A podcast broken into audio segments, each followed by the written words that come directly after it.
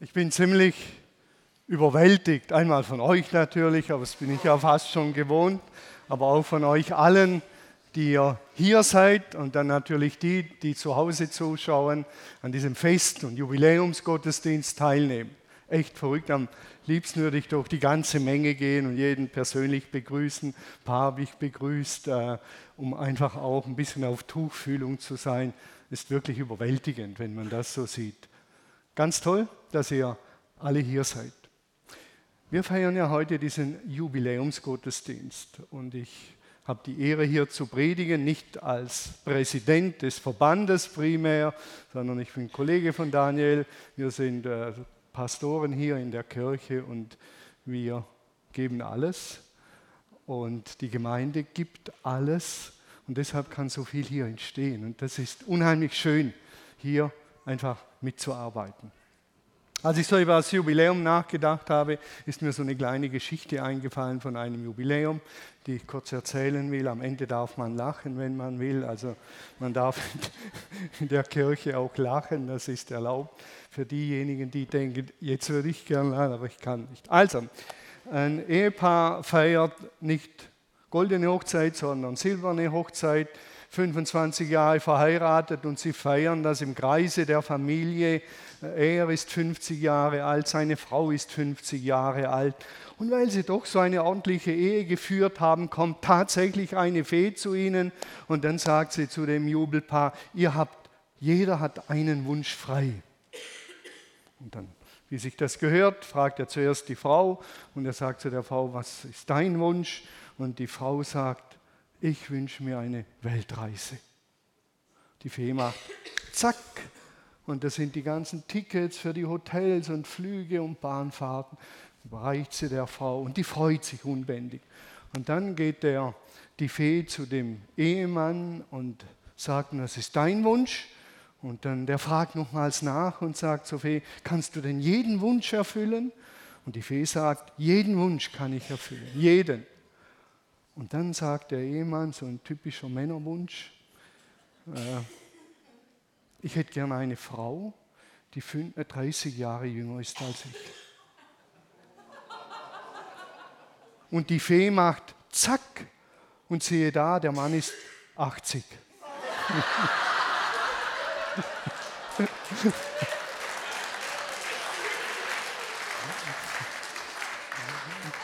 Tja. Also, ihr lieben Ehemänner, wenn ihr eure Ehejubiläen feiert, denkt an diese Geschichte. Ich habe diese Geschichte nicht einfach nur so erzählt, denn in dem Wort Jubiläum, da steckt ja etwas drin von jubilieren, sich freuen, lauthals lachen können, dankbar erinnern. Das ist ja auch das Motto dieses Festgottesdienstes. Dankbar erinnern, hoffnungsvoll in die Zukunft blicken. Und da gehört es dazu, dass man lachen kann, dass man sich freut, dass man eben jubiliert sich laut freuen kann, singen. Es gibt auch eine mystische Verzückung. Wenn nachher ein paar fromme Stories kommen, dann darf man auch mystisch verzückt sein, wie immer das dann aussieht. Alles möglich. Jauchzen habe ich gelesen, frohlocken, ein wildes Geschrei erheben. Und jetzt kommt's, wir haben ja auch Schweizer hier, Jodeln gehört auch mit in diese Begrifflichkeit hinein. Jetzt frage ich einfach, jawohl das habe ich gewartet, dass noch ein Schweizer kurz jodelt. Es gehört mit dazu, dass man sich freut. Das ist die Schweizer Art zu jodeln. Äh, die Schweizer Art, sich zu freuen, ist unter anderem zu jodeln. Das Wort hat den Ursprung Jubiläum in der Bibel im Alten Testament. Wir sind ja hier evangelische Christen und die Bibel hat bei uns einen sehr hohen Stellenwert, sowohl die alt, das alte Teil, das alte Testament, als auch das neue. Und das Wort Jubel hat den Ursprung tatsächlich in der hebräischen Sprache im sogenannten äh, Jubel, Jovel, Jubeljahr, Erlassjahr. Und es wäre eine Predigt oder zwei wert, was beim Erlassjahr passiert, normalerweise passiert, ist gigantisch, gewaltig, was soziale Gerechtigkeit anbelangt. Mehr sage ich nicht dazu, sonst verliere ich mich. Das kann mein Problem sein, Daniel hat es schon angedeutet. Deshalb habe ich hier die Karten, dann gehe ich dem Flugs entlang. Wenn wir jubeln, wenn wir dankbar sind, wenn wir uns freuen, wenn wir zurückblicken, dann stellt sich natürlich die Frage einmal, worüber sind wir denn dankbar und jubeln? Gibt es da irgendwelche konkreten Gründe? Und die zweite Frage ist natürlich, gibt es da jemandem, dem wir zujubeln, den wir ehren, dem wir die Ehre geben, von dem wir sagen, dir gebührt die Ehre? Denn du bist derjenige, der das alles ermöglicht hat. Das gehört mit dazu, diese Fragen. Man kann jubeln um des Jubelns willen. Man kann Feste feiern, was heute geschieht, um der Feste willen. Man kann feiern um des Feierns willen. Aber es ist eigentlich schade. Denn Feiern hat einen viel tieferen Charakter als Feiern um des Feierns willen. Und wenn man diesen Charakter, ich sag's mal, verpennt, dann geht man leer nach Hause. Es ist ein großer Unterschied zwischen einem rauschenden Fest und einem Festrausch. Das rauschende Fest lässt einem erquickt und fröhlich und gestärkt sein. Der Festrausch ist eine ganz andere Kategorie. Da braucht man auf einmal Türen so breit, dass man reinkommt und es ist alles so schwer, vor allen Dingen im Kopf. Der Festrausch lässt uns meistens erschlafft zurück, aber das rauschende Fest ist was ganz anderes. Und wir haben jetzt schon, das ist schön, eineinhalb Tage gefeiert. Und da mag mancher kleine Festrausch dabei sein, das darf auch sein. Aber Schwerpunkt liegt auf dem rauschenden Fest. Für den gläubigen Menschen, und das sind wir hier überwiegend, für den gläubigen Menschen ist klar, an wen man den Dank und das Lob richtet, wenn man feiert. Denn für gläubige Menschen ist eines klar, dass letztendlich, das ist klar, letztendlich kommt alles von Gott. Das ist unsere Grundüberzeugung. Und die hat Auswirkungen im Alltag, im Leben. Alles kommt von Gott. Das meine ich jetzt nicht kleinkariert, dass ich sage, Gott hat das Bier gemacht und den Wein und die Gläser. Ich meine das nicht so. Aber die Ursprungsgedanken, alles kommt von Gott. Dass wir lachende Wesen sind, und lachen können. Das hat Gott sich so im groben ausgedacht. Und er freut sich unwendig, wenn wir lachen. Viel, viel, viel, viel mehr, als wenn wir streiten. Er hat uns als Wesen geschaffen, die weinen können, um den Schmerz und das Leid zu verarbeiten. Ich habe in meinem Leben vieles geweint. Da gab es Tage und Stunden, da habe ich viel geweint, als ein Schicksalsschlag uns ereilte. Das gehört zum Leben. Und ich bin dankbar, dass Gott mich als lachendes und als weinendes Wesen geschaffen hat. Das gehört dazu. Deshalb, wenn wir heute dankbar erinnern, stellen wir und das ist unser Weltbild und unsere Sichtweise, Gott ins Zentrum und sagen, wir bedanken uns bei Gott. Denn letztendlich kommt alles von ihm. Dass ich hier bin, dass ich leben darf, dass der Daniel hier ist, das verdanken wir nicht uns selber. Ich habe nicht 1959 im Januar gesagt, am 18., jetzt gehe ich auf die Welt. Und dann schaue ich mal, was meine Mutter dazu sagt und mein Vater. Und dann sage ich denen noch, ich heiße Thomas. Das hat ein anderer gesagt, diesen Typen von Menschen, den braucht es. In diesem Kuhnest in Eirach, den braucht es. Und später braucht es den auf der Lindwiese, dann wird eventuell der Daniel dazustoßen, wenn er meinen Ruf hört. Und wenn nicht, dann finden wir für den Daniel noch was Gutes und für dich auch. Also Gott ist nicht kleinkariert und quetscht uns durch, schämt durch. Aber uns ist klar, alles, alles, alles kommt letztendlich von Gott, dass wir riechen und schmecken und sehen können, dass eine Berührung gut tut und Glückshormone ausschüttet. Das sind Geschenke Gottes. Also wäre die Anwendung, die wollen wir leben. Logisch, denn so sind wir geschaffen. Wir verdanken letztendlich alles Gott. Deshalb ist dieser, dieses Gebet aus dem Gebetsbuch der Bibel, Psalm 103, so ein Leitvers, zu dem ich noch ein paar Gedanken sagen werde. Lobe den Herrn meine Seele. Lobe den Herrn meine Seele und vergiss nicht, was er dir Gutes getan hat. Da spricht einer eigentlich mit sich selber. Der sagt sich das selber. Denn die Seele, das bin ich. Der Mensch wurde eine lebendige Seele, ein Nefesh Haya, eine bedürftige, aber lebendige, von Gott abhängige Seele. Das sagt dieses Wort. Da steckt so viel drin. Und jetzt sagt dieser Mensch zu sich selber, lobe den Herrn, meine Seele und vergiss nicht, was er dir Gutes getan hat. Und das ist eine Einladung. Im Hebräischen gibt es einen maskuline Befehl und einen femininen und das ist die Aufforderung im Femininen, eine Einladung. Lobe den Herrn, meine Seele. Nicht, lobe jetzt mal den Herrn, meine Seele, aber richtig, sondern lobe den Herrn, meine Seele. Und das geschieht am besten, indem du erinnerst, was er dir Gutes getan hat.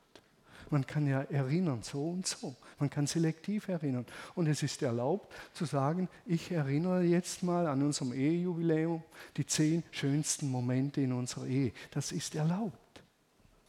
Man muss nicht immer so ein Kuddelmuddel machen und nach jedem Satz noch sagen, aber, aber, aber. Nein, da gibt es zehn wunderschöne Erinnerungen und dann gibt es zehn ganz schwierige Erinnerungen und da muss man auch nicht ein Aber dahinter setzen, die beweint man, die anderen feiert man und aus allem lernt man. Dankbar erinnern, hoffnungsvoll in die Zukunft blicken. Lobe den Herrn meine Seele und vergiss nicht, das Jubilieren und das Lachen und das Jodeln hat mit Erinnerung zu tun. Man erinnert und sagt, meine Güte, war das schön, war das super, war das gut. Wir haben 20 Jahre, länger als 20 Jahre sind wir gemeinsam unterwegs als Pastor, über manches zu erinnern, über das wir lachen und uns freuen und ein Bier trinken oder ein Wein, eher Bier, wir sind eher Bier gelagert. Vergiss das Gute nicht. Und da sind wir schon beim nächsten. Erinnerung hat grundsätzlich im biblischen Denken mit Fest zu tun mit Fest und Feiern. Erinnerungen muss man feiern.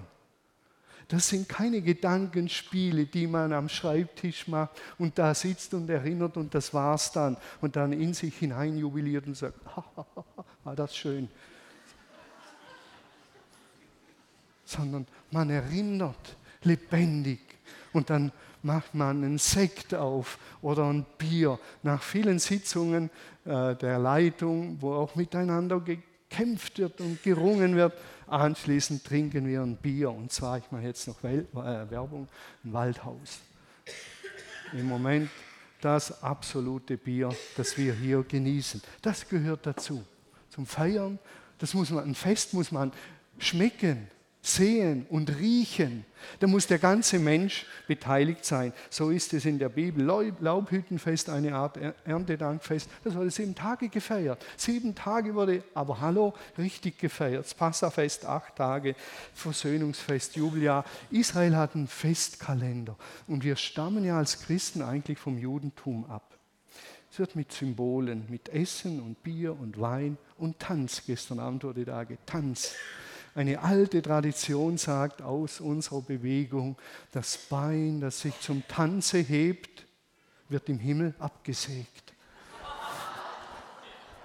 Von wegen Festfreude, von wegen Tanz, von wegen Jubel. Wenn wir uns auf diesen Schöpfergott berufen, dann sind wir feiernde, dankbare, fröhliche Menschen, die auch weinen können. Keine Frage, darauf werde ich noch kommen. Worüber können wir nun frohlocken und dankbar sein und uns freuen? Wenn ihr draußen seid in der Cafeteria und im Foyer, da gibt es so kleine Vasen und da stehen solche kleine äh, äh, Kärtchen drin. Das hat die Sonja gemacht am Freitagabend so eingeführt und da konnte man draufschreiben, wofür man dankbar ist wenn man an die Lindenwiese denkt, wofür man dankbar ist. Und jetzt ist ja die Frage, lobe den Herrn meine Seele und vergiss nicht, was er dir Gutes getan hat. Und ich lese ein paar von diesen dankbaren Erinnerungen vor von Menschen, die haben das da dann reingesteckt. Wenn ihr durchs Haus geht, gibt, könnt ihr die sehen und ich glaube, es gibt auch noch welche, wo man was draufschreiben kann. Jemand hat geschrieben, Jesus und meine Frau hier kennengelernt. Jesus kennengelernt und die Ehefrau. Dafür lobt er Gott und ist dankbar. Ein anderer hat geschrieben, der erste Gottesdienst beim letzten Bau, das war 2005, genau, äh, beim letzten Bau, gesegneter und ein besonderer Ort, das war und ist bis heute spürbar. Das hat er dort erlebt und das erlebt er 18 Jahre später noch. Jemand hat geschrieben, ich bin dankbar und lobe Gott dafür für ein neues Zuhause, geistlich und leiblich. Das freut mich, wenn eine Kirche ganzheitlich ist. Und man geht nicht rein und wird geistlich irgendwie aufgetankt und der Rest kommt nicht vor, sondern der ganze Mensch ist Geschöpf Gottes und der ganze Mensch soll vorkommen im Gottesdienst. Ein anderer hat geschrieben, Kinderlager, das ist das, was das Freizeitheim macht. Gemeinde, Teenie Camp, Freizeit, U16, das sind die unter 16-Jährigen. Connect, das ist der große Jugendevent. Tiefe Freunde gefunden. Und dann kommt noch was Spezielles, ganz persönlich. Roman, Roman habe ich hier gefunden. Und die sind inzwischen verheiratet, haben drei Kinder. Roman. Ich gehe mal auf davon, dass es dieser Roman ist.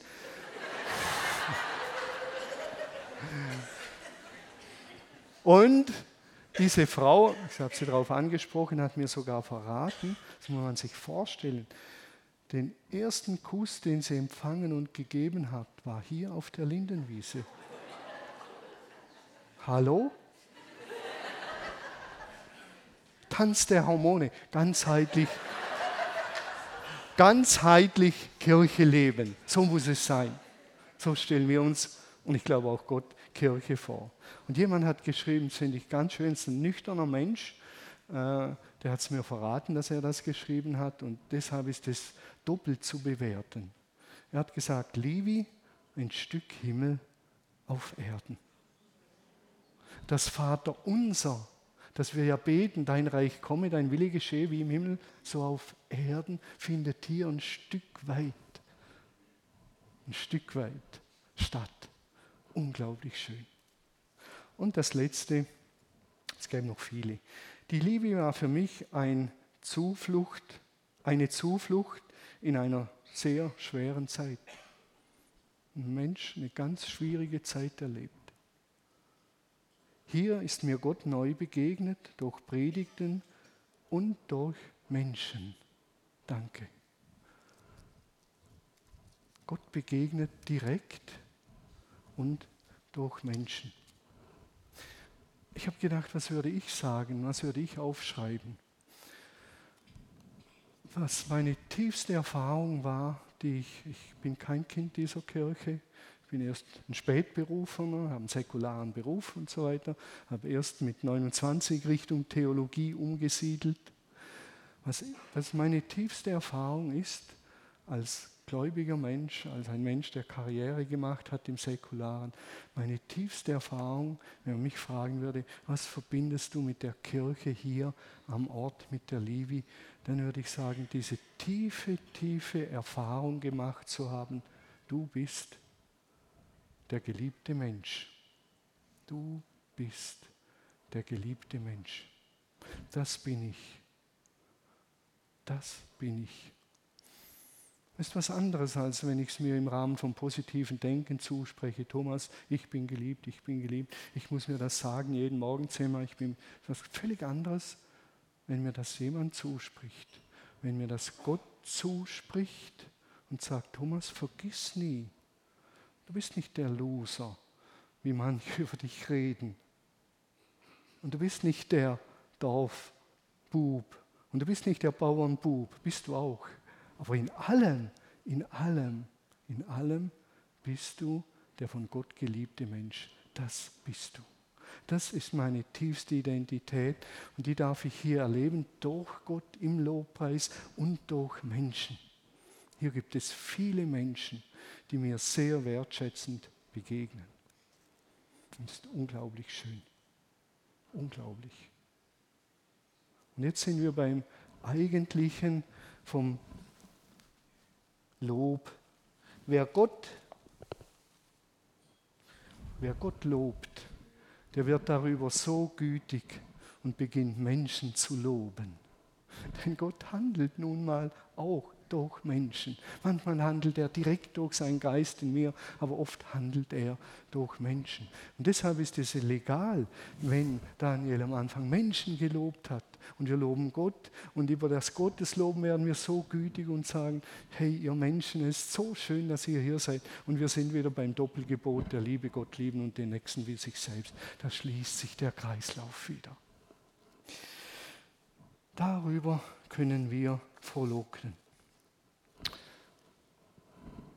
Ein zweiter Punkt, bevor wir in die Zukunft blicken, ist die Frage, die man jetzt stellen kann, ja Thomas, war denn immer alles gut hier?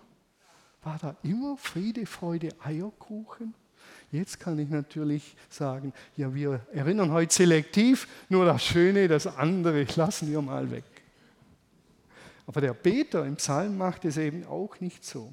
Man sagt ja, die Vergangenheit wird mit goldener Feder geschrieben. Und das wollen wir hier nicht. Wir wollen authentisch und echt sein. Es gibt die Dinge, die waren nicht gut. Und deshalb schreibt der Psalmbeter, äh, lobe den Herrn, meine Seele, was in mir ist sein heiligen Namen. Vergiss nicht, was er dir Gutes getan hat. Und dann zählt er eines auf noch, noch vieles andere, der dir all deine Sünden vergibt. Über Schuld heute zu reden, ist fast ein No-Go. Darüber redet man nicht mehr. Aber man checkt nicht, dass über Schuld zu reden im Hinblick auf Umgang mit Schuld, Vergebung extrem befreiend ist. Es sind die schönsten Momente in meinem Leben, muss ich sagen, wenn ich manchmal, ganz selten natürlich, aber ab und zu doch mal, all Schaltjahr einmal vielleicht, an meiner Frau schuldig werde, das noch einsehe und dann zu ihr sage, Regina, es tut mir leid, bitte verzeih mir. Und wenn sie mir dann in die Augen blickt und sagt, Thomas, ich vergebe dir. Das sind heilige, heilige Momente sind das. Heilige Momente. Und so sind hier Dinge in diesen 50 Jahren gelaufen, die waren nicht alle gut. Und Gott, der große Ergeber aller Dinge, ist auch der große Vergeber. Das hat er in Jesus am Kreuz bewiesen. Dort ist das Symbol, das Zeichen, dass alle Schuld vergeben ist. Dort ist und wird manifestiert, was Liebe bedeutet indem einer alles gibt, damit wieder Versöhnung hergestellt ist. Und ich kann im Bereich von Schuld immer den Finger auf den wunden Punkt legen, nämlich dorthin, wer ist denn schuld? Wer hat jetzt diesen Mist gemacht und wer ist schuld, dass ich sage, ich habe eine weiße Weste? Der ist ja schuld. So läuft es in dieser Welt. Die erste Frage, wer ist schuld? Bei uns ist die erste Frage, wie können wir das wieder hinkriegen? Wie können wir einander vergeben? Und wie können wir Schuld benennen und nicht unter den Teppich kehren, sondern sagen, Daniel, an dem Punkt hast du mich furchtbar geärgert. Das muss ich dir sagen. Und Daniel sagt, habe ich gar nicht realisiert. Jetzt, wo du es sagst, tut mir leid, Thomas. Ich habe mich in meinen Worten vergriffen. Im Ton haben wir uns noch nie vergriffen, glaube ich. Nicht. Vielleicht in den Worten und dann zu sagen, verzeih mir. Das ist eine völlig andere Nummer und dann packen wir das Ganze wieder an. Ich könnte endlos Geschichten erzählen, als wir hier gebaut haben und Fehler passiert sind. Und wir dann gesagt haben, okay, Fehler passieren, jetzt bringen wir die gemeinsam wieder in Ordnung. Gemeinsam stehen wir zusammen, der, der den Fehler gemacht hat und die anderen, die zugeschaut haben, sich vielleicht, jetzt bringen wir das Ganze wieder in Ordnung. Das ist der Umgang und wir verzeihen einander und abends wird dann ein Versöhnungsbier getrunken. Ein völlig anderer Umgang, der uns alle Schuld vergibt. Gott, der große Vergeber. Und darüber kann ich heute rückblickend jubeln. Sagen, ich bin dankbar, dass ich vergeben bei Gott gelernt habe.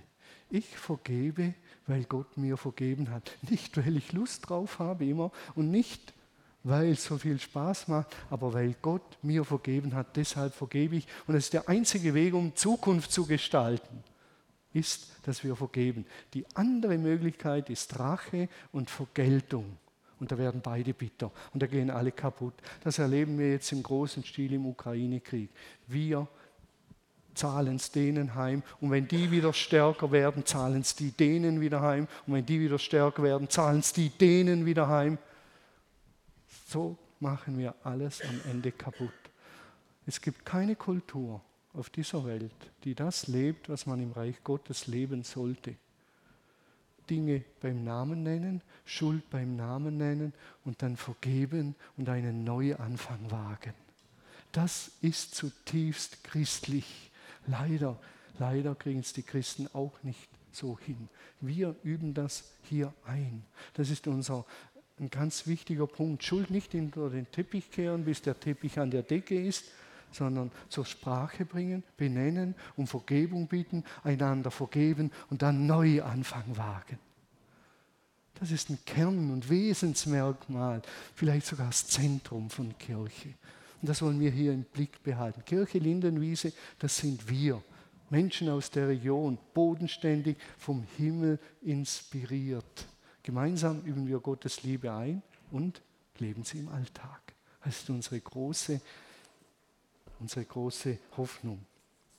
Wir vergeben, weil Gott uns vergeben hat. Ohne Vergebung keine Zukunft. Das ist so. Die ganzen Erinnerungsfeste, die wir sehen, auch im jüdischen Kontext, im Sinn von, von Erinnerung ans Dritte Reich und all das Üble, wenn diese Feste nicht den Aspekt der Vergebung haben,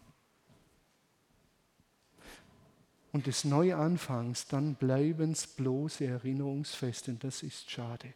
Das ist zu wenig.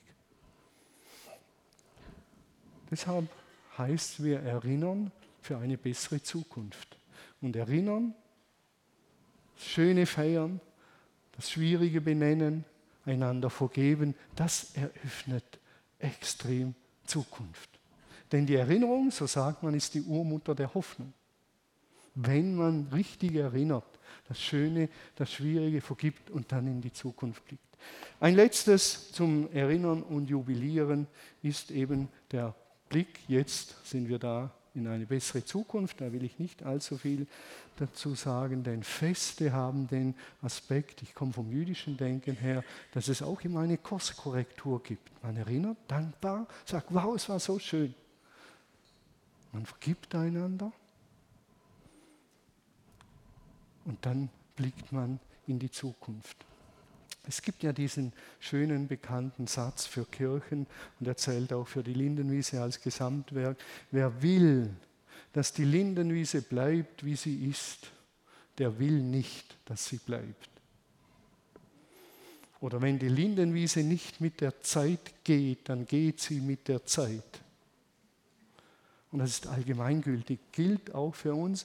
Und im, im, im Glaubensbereich wird oft konservativ, richtig gläubig verwechselt.